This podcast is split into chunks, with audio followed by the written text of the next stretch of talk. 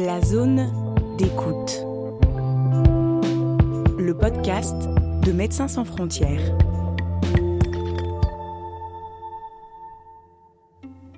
Pierre Moreau est kinésithérapeute de formation. Il travaille depuis 5 ans pour la fondation MSF sur le programme 3D et revient tout juste d'Haïti.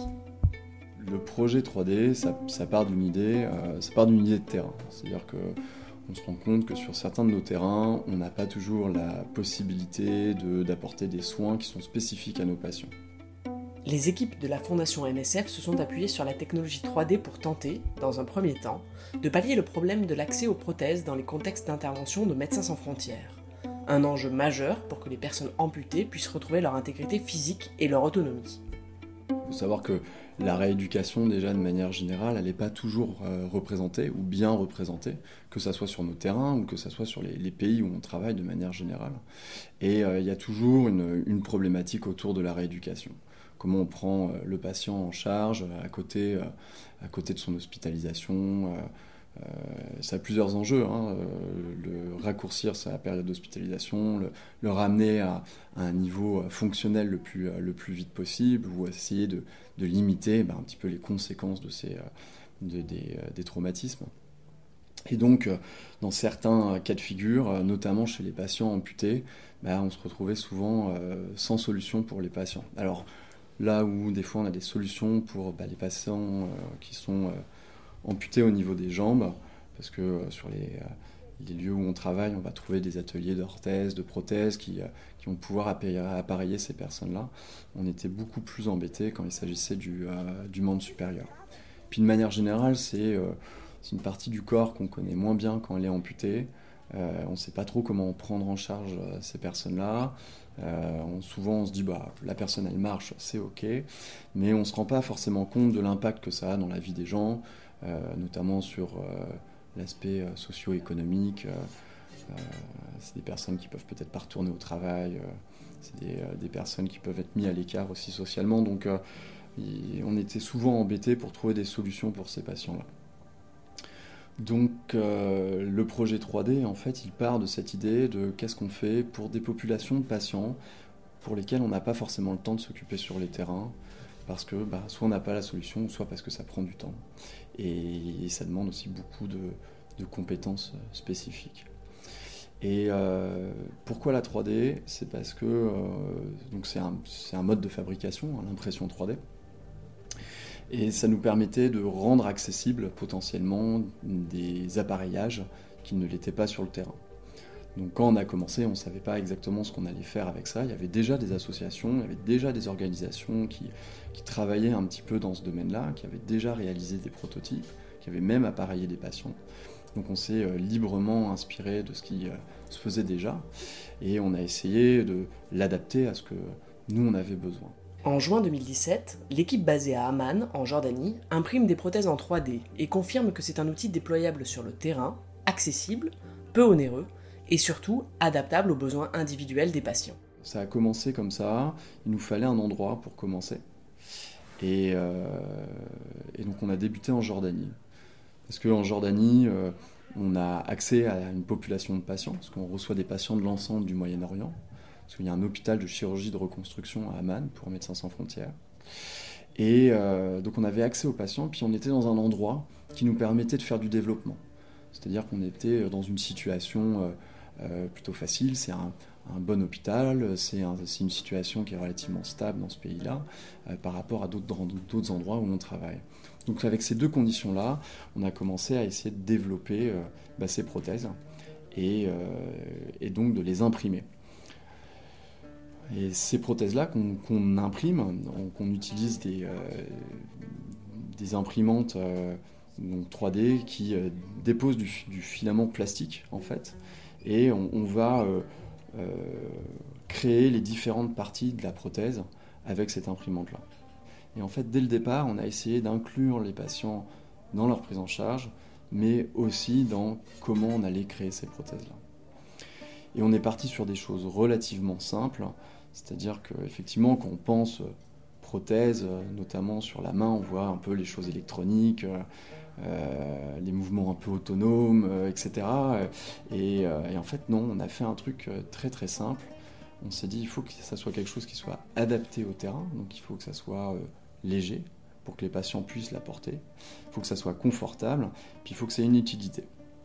On a essayé de remplir doucement ces trois critères-là. Et, et, donc on a essayé de faire des prothèses qui étaient relativement légères, ce que nous permettait l'impression 3D.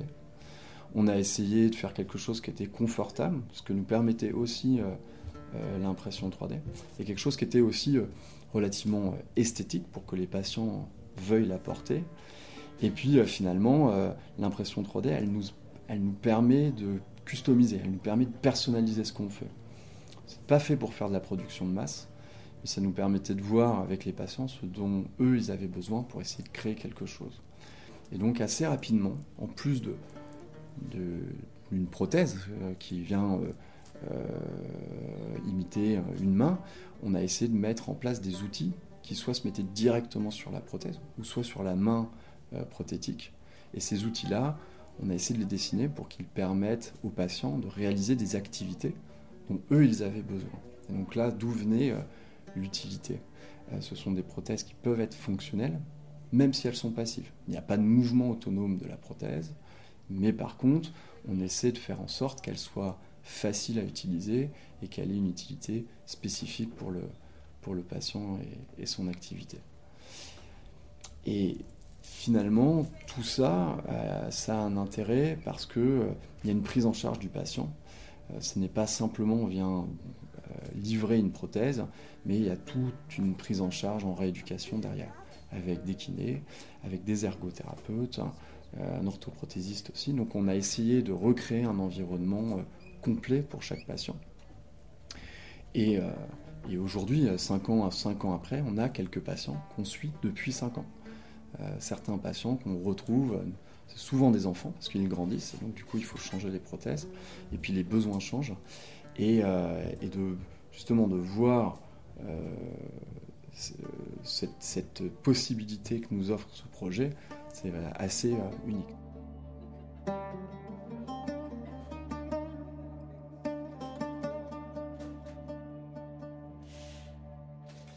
On a plusieurs, euh, plusieurs patients hein, qui ont bénéficié de ces prothèses et qui, forcément nous laissent, nous laisse, une trace dans la mémoire. C'est une patiente qui nous vient du Yémen. Quand on l'a vue la première fois, elle avait 8 ans. C'était en 2017, on venait de commencer. Et c'est une, patiente, malheureusement, qui a été euh, brûlée pendant l'enfance. Enfin, là, elle, euh, était dans un incendie, elle a été brûlée dans l'enfance. Et suite à ces brûlures, elle a malheureusement perdu, euh, perdu sa main. Et, et, en fait, en grandissant, son, bras n'a pas grandi exactement de la même manière à cause de ces brûlures que, l'autre côté, qui, qui était qui n'était pas touchée par les brûlures. Donc on avait une patiente qui avait jamais été appareillée, euh, qui avait une, euh, donc, euh, une amputation au niveau de la main, avec, un, avec son, son, bras qui était aussi avec ses séquelles de brûlure. Donc c'était particulier à, à, appareiller déjà de, manière conventionnelle. Et cette petite patiente, quand on l'a vue la première fois, bah, on était un peu bloqué parce qu'on commençait. Et, on savait pas trop comment, comment on allait faire. Et euh, puis elle voulait vraiment euh, une prothèse parce qu'elle voulait retourner dans son pays et puis euh, pouvoir aller à l'école sans avoir peur de, de, se, de, se, montrer comme, comme ça. Et même si elle en était un peu habituée, elle voulait vraiment changer ses aspects dans sa vie. Et puis on a on n'a on pas pu répondre à son besoin. Et elle est revenue en, en 2018 parce que euh, elle avait besoin de faire d'autres chirurgies, euh, euh, notamment aussi pour son, pour son visage ou pour son cou qui était aussi brûlé. Et puis à ce moment-là, bah, nous, on avait évolué sur le projet. On, avait un petit peu amélioré ce qu'on faisait et, on commençait à avoir un peu plus d'expérience. Et là, on a pu commencer le processus pour essayer de l'appareiller. Et là où on avait bah, échoué l'année auparavant, en novembre 2018, on a pu, on a pu l'appareiller. Euh, et, c'était top parce que euh, bah, euh, tout de suite, elle a accepté la prothèse, même la prothèse test, parce qu'on fait des prothèses test. C'est-à-dire qu'avant de, mettre une prothèse définitive, bah, on vérifie que ça, se passe bien. Donc on, les fait dans un matériau un petit peu plus léger, juste pour voir si les volumes vont bien, si les, mesures sont bonnes. Et elle ne voulait pas quitter sa, prothèse. C'était, elle était partie avec, jouer avec les copines, et on, a, on lui a laissé un petit peu, mais on n'a pas voulu trop lui laisser parce qu'on avait peur aussi que, qu'elle casse et qu'elle s'abîme. Donc on lui a juste laissé quelques heures, puis après on, lui a fait une prothèse définitive. Et, euh, c'est une, patiente qui, euh, euh, qui représente bien le projet parce qu'elle n'est pas, une patiente locale, c'est pas quelqu'un avec qui on a un accès facile parce qu'elle retourne dans son pays. Donc on la voit simplement quand elle a de nouvelles chirurgies à faire. Donc ça nous pose aussi beaucoup de questions parce que c'est des patients qu'on ne peut pas suivre autant qu'on aimerait. Et qu'est-ce qu'on fait quand ces patients-là, bah, ils ont une prothèse qui casse ou, ils ont besoin de rééducation parce que leurs besoins ils changent. Et c'est tout à fait le cas de cette, cette patiente-là. Donc on l'a revue à plusieurs reprises, on a pu refaire des prothèses, on a pu changer aussi euh, euh, sa rééducation en fonction de ses besoins, notamment à l'école, notamment aussi ses, envies personnelles, parce que maintenant c'est une, une, jeune adolescente de, de 13 ans. Et ça nous pose aussi euh, toutes ces questions-là parce que euh, bah, on a aussi envie de pouvoir lui donner des soins euh, dans, son pays. Forte de ce succès, les équipes de la fondation MSF étendent le programme à la conception de masques compressifs du visage pour les grands brûlés. D'abord à Amman en 2018, puis en Haïti dès 2019 et à Gaza en 2020. Un autre, versant, un autre versant du projet, c'est la prise en charge des patients qui sont brûlés, notamment au niveau du visage et du cou. Là encore, on, on s'est intéressé à une population de patients très spécifique. On a des spécificités en plus, notamment en rééducation. Parce que c'est des patients qui vont présenter, euh, euh, lorsqu'ils ont des brûlures graves, des séquelles. Alors, euh, esthétiques, sans aucun doute, mais aussi fonctionnelles. Quelqu'un qui est brûlé au niveau du visage va avoir du mal à fermer ses yeux. donc du coup, ça met en danger bah, ses yeux. il va avoir du mal à ouvrir la bouche, donc il ne va pas pouvoir s'alimenter correctement. Si le cou est brûlé, il va pas pouvoir bouger son cou non plus correctement. Et, ça, c'est très handicapant pour ces patients-là, dans la vie quotidienne, dans leur représentation sociale, mais aussi, euh, mais aussi fonctionnellement. Et, il existe un grand, enfin, beaucoup de techniques pour essayer de, répondre à ça, que ce soit au niveau médical, chirurgical, mais aussi en rééducation. Et ces patients-là, ils vont développer, lorsqu'ils sont brûlés, Hein, euh, notamment deux types de séquelles. Mais n'importe quel patient qui, qui, est brûlé euh, profondément va, développer des séquelles de ce qu'on appelle de rétraction. C'est-à-dire la peau, elle va se rétracter et en fonction de là où c'est situé, bah, ça va empêcher le mouvement. Si on est brûlé par exemple au niveau du cou, puisque c'est ce dont on parle, euh, devant le cou, bah, si c'est brûlé et que ça commence à se rétracter, la personne va plus pouvoir bouger son cou, va pas pouvoir mettre son cou en arrière, ou va avoir des difficultés à tourner, etc. Et cette euh, traction de la peau, elle est telle que ça va potentiellement emmener aussi euh, un petit peu la, la bouche, donc la, personne ne va pas pouvoir bouger sa bouche de, de la même manière, etc. Et c'est pareil, c'est-à-dire que cette rétraction-là, lorsqu'elle est sur le visage, euh, eh bien, elle va empêcher une ouverture de la bouche et, par exemple, aussi la fermeture des, des yeux. Et une autre séquelle euh, connue chez ces patients-là, c'est qu'ils vont euh, avoir des hypertrophies. C'est-à-dire que la peau, elle va s'épaissir, elle va être un peu euh, comme du carton, elle va s'encartonner et elle est, elle est douloureuse, elle, va, elle, elle gratte et, et, voilà, elle prend, elle prend du volume. Donc c'est une esthétique, c'est douloureux et, et, ça gêne beaucoup les patients. Et nous, dans notre panoplie de, euh, de soins qu'on peut offrir à ces patients-là en rééducation. On les voit régulièrement, voire très régulièrement, pour les étirer, mais aussi pour comprimer leur peau. Alors l'étirement, ça va aider à lutter contre leur rétraction, et la pression, ça va essayer de lutter justement contre euh, l'hypertrophie euh, cutanée. Les grands brûlés sont pris en charge sur le long terme, avec des périodes d'hospitalisation très longues, qui peuvent parfois durer plusieurs mois. Viennent ensuite la rééducation, puis si besoin la chirurgie de reconstruction. Donc c'est vrai, euh, c'est vrai en Europe, c'est vrai, euh, sur les terrains aussi dans lesquels on travaille. Donc on essaie d'accompagner ces, patients-là. Et une des difficultés majeures, notamment pour le visage et pour le cou, c'est euh, comment appareiller ces patients. Alors on appareille ces patients justement avec des, masques de compression pour éviter qu'ils fassent des hypertrophies, ou alors pour lutter contre ces hypertrophies et essayer euh, bah, de gagner sur euh, leur douleur, sur leur démangeaison, mais aussi sur l'aspect de leur peau et sur la souplesse de leur peau. C'est des appareillages qui sont très techniques et qui ne sont pas accessibles partout en fait. Et donc assez rapidement, euh, on, s'est posé la question de voir ce qu'on pouvait faire avec ces patients-là. Parce que là encore, il y avait un manque à gagner.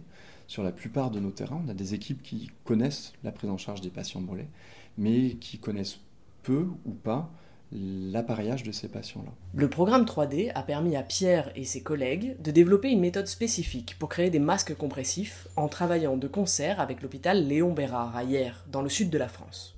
On n'a rien inventé, hein. ces masques-là, ils existent depuis euh, le milieu des années, enfin, le milieu du XXe siècle, mais c'est la façon dont on l'a euh, euh, traité pour donner accès à ces patients. Alors en utilisant la 3D, bah, on s'est dit, on va scanner le patient. C'est-à-dire que Là où avant, euh, on plâtrait le visage du patient, alors il faut s'imaginer que le patient qui est brûlé, euh, on lui met des bandes de plâtre euh, sur le visage pour avoir une empreinte de son visage pour pouvoir ensuite faire un masque. alors chez certains patients ça allait, mais chez d'autres c'était vraiment très compliqué. Et chez les enfants c'était la catastrophe. Donc on s'est dit on va scanner les patients.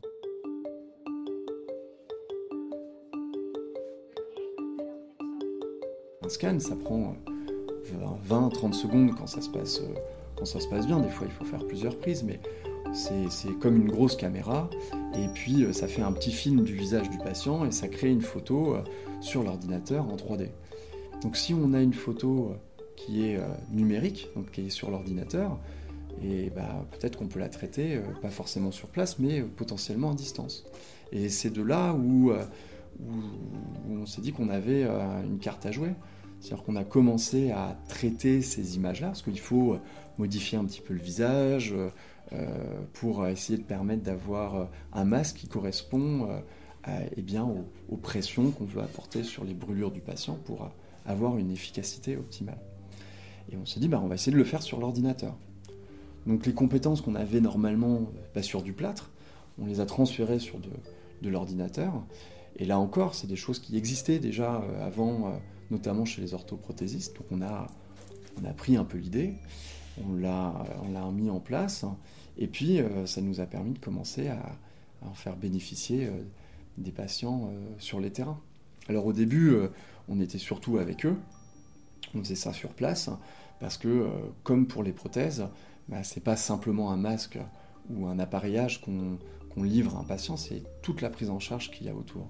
Ce qu'on vient de le dire, c'est des patients qu'on suit pour six mois, euh, un an, et, en fait on ne peut pas se permettre de juste leur livrer quelque chose parce que ça peut être délétère. Parce que s'ils le portent mal, ou si euh, l'utilisent et qu'à un moment c'est plus adapté, bah, ça, peut, ça peut créer des gros, des gros soucis. Euh, déjà que c'est des patients sur nos terrains bah, pour lesquels on n'a pas toujours un accès aussi régulier qu'on aurait qu'on aurait aimé. Donc il nous faut être d'autant plus vigilant. Et donc dans un deuxième temps, ça nous a permis bah, de de créer des projets où on avait déjà des, professionnels de rééducation euh, pour la brûlure, donc euh, à Haïti, euh, à Gaza, en Jordanie, qui prend en charge des patients brûlés, notamment du cou et du visage. Et on a pu mettre en place ce, principe-là. Et, ça nous a permis aussi doucement d'autonomiser ces équipes-là. Donc ça a permis à ces équipes qui maîtrisaient peu la technique conventionnelle, bah, de les amener à être autonomes sur la livraison de ces appareillages-là et même à réaliser leurs appareillages euh, par la suite. Quatre ans plus tard, plus de 200 patients brûlés au visage et au cou ont pu bénéficier de ces appareillages innovants grâce à la technologie 3D. Cela a permis de développer un programme de rééducation pour des patients nécessitant un soin spécifique, notamment en Haïti. En Haïti, euh, donc on a, un hôpital de, prise en charge des patients, euh, des patients brûlés une des plus grosses euh, difficultés qu'on a euh, là-bas, c'est d'avoir accès aux patients. Alors, pourtant, ils, vivent tous à peu près au même endroit, mais il y a une telle insécurité que c'est difficile pour les patients de venir régulièrement en rééducation. Parce que bah, se mettent en danger en fait quand ils viennent. Et là où on a besoin de les voir tous les jours, bah, des fois on les voit une fois par semaine, une fois toutes les deux semaines, ou, des fois pas. Donc on a des patients euh, qui malheureusement euh, on commence à prendre en charge et puis qu'on voit plus, et après ils reviennent avec des séquelles, euh, des, des, très grosses séquelles. C'est très dur parce que parce que c'est déjà une population de patients qui, qui sont sujets à des séquelles assez facilement. Et ils développent très vite des, grosses hypertrophies. On avait une petite fille euh, euh, au début du projet. En fait, c'était la, première, euh, patiente qu'on a eue en Haïti, qui était une, petite fille qui avait des brûlures très très graves du visage, qui a été greffée au niveau du visage à plusieurs reprises. Et c'est une patiente qui n'acceptait pas le plâtre du tout. Donc donc ça a été un soulagement d'avoir cette solution-là et de se dire bon, euh, on va la scanner, on va essayer d'avoir, euh, on va essayer de trouver une solution. Et euh, c'était la première fois que, en tout cas en Haïti, on, s'est dit ah là on a peut-être quelque chose pour ces patients qu'on n'arrivait pas à, traiter, à, traiter avant.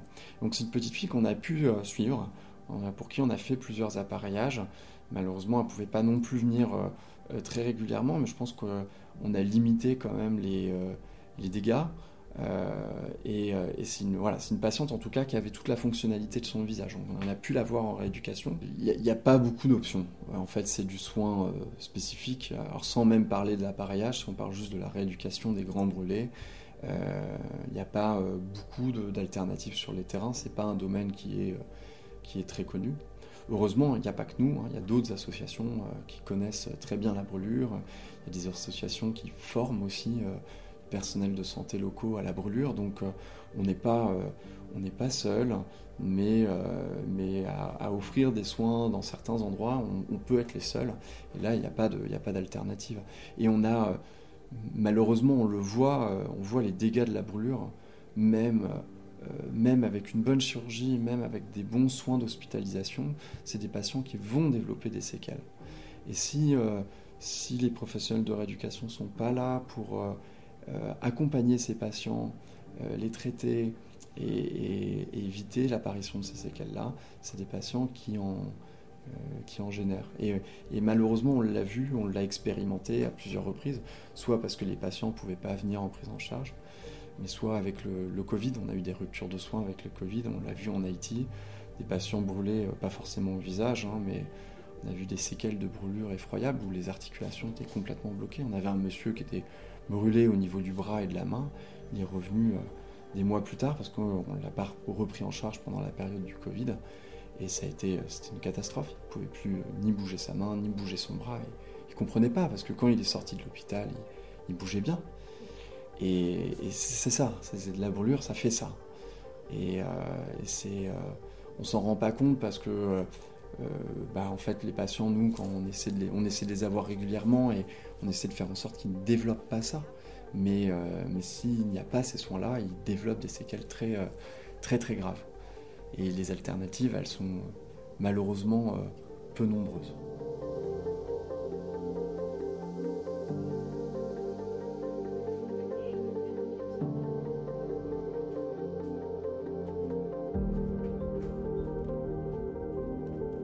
Aujourd'hui, la Fondation MSF et ses partenaires continuent de développer des solutions pour équiper de prothèses et de masques compressifs les patients amputés ou brûlés.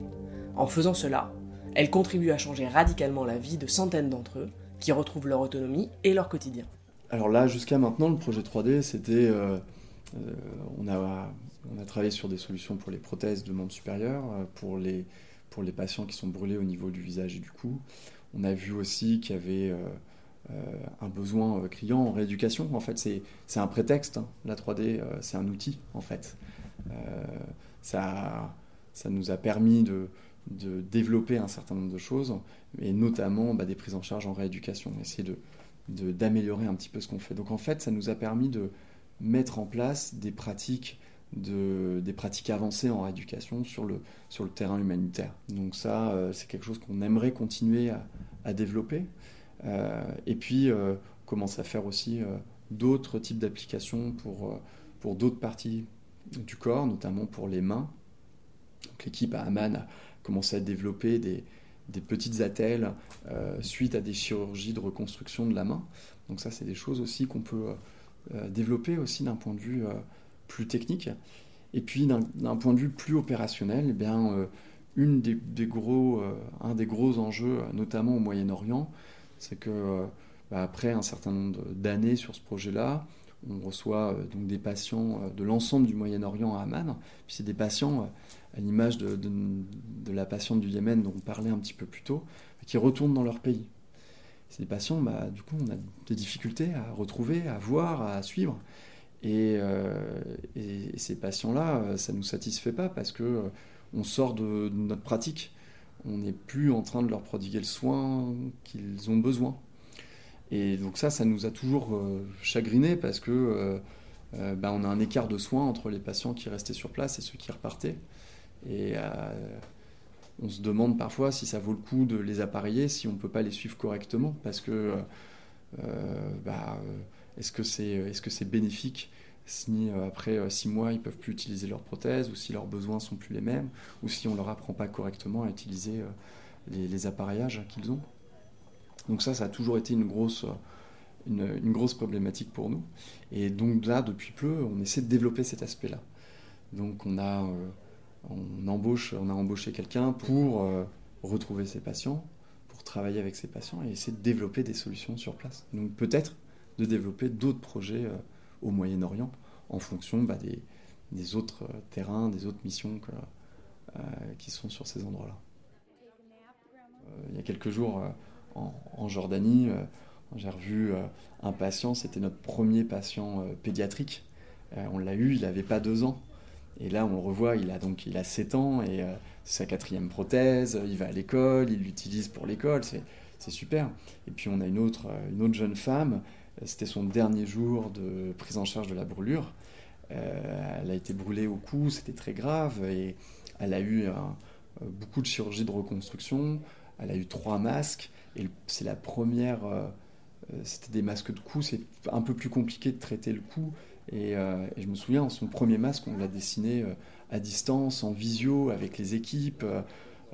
J'étais en France, l'équipe était sur place, on a fait des essayages en visio, et après l'équipe a pu faire leur propre masque, mais on a eu une prise en charge pour cette patiente-là de, plus de, deux ans, et là on la voit bah, pour sa dernière prise en charge, c'est super. Donc ça permet ça. Et, ça, nettoie un peu les doutes qu'on avait au départ. Alors, ce n'est pas le cas de tous les patients, parce que forcément, on n'a pas accès à, tous, mais euh, pour cela, en tout cas, ça, nous conforte, en tout cas, dans, dans le, le type de soins et, et, le type de prise en charge qu'on peut offrir sur, euh, ce projet-là.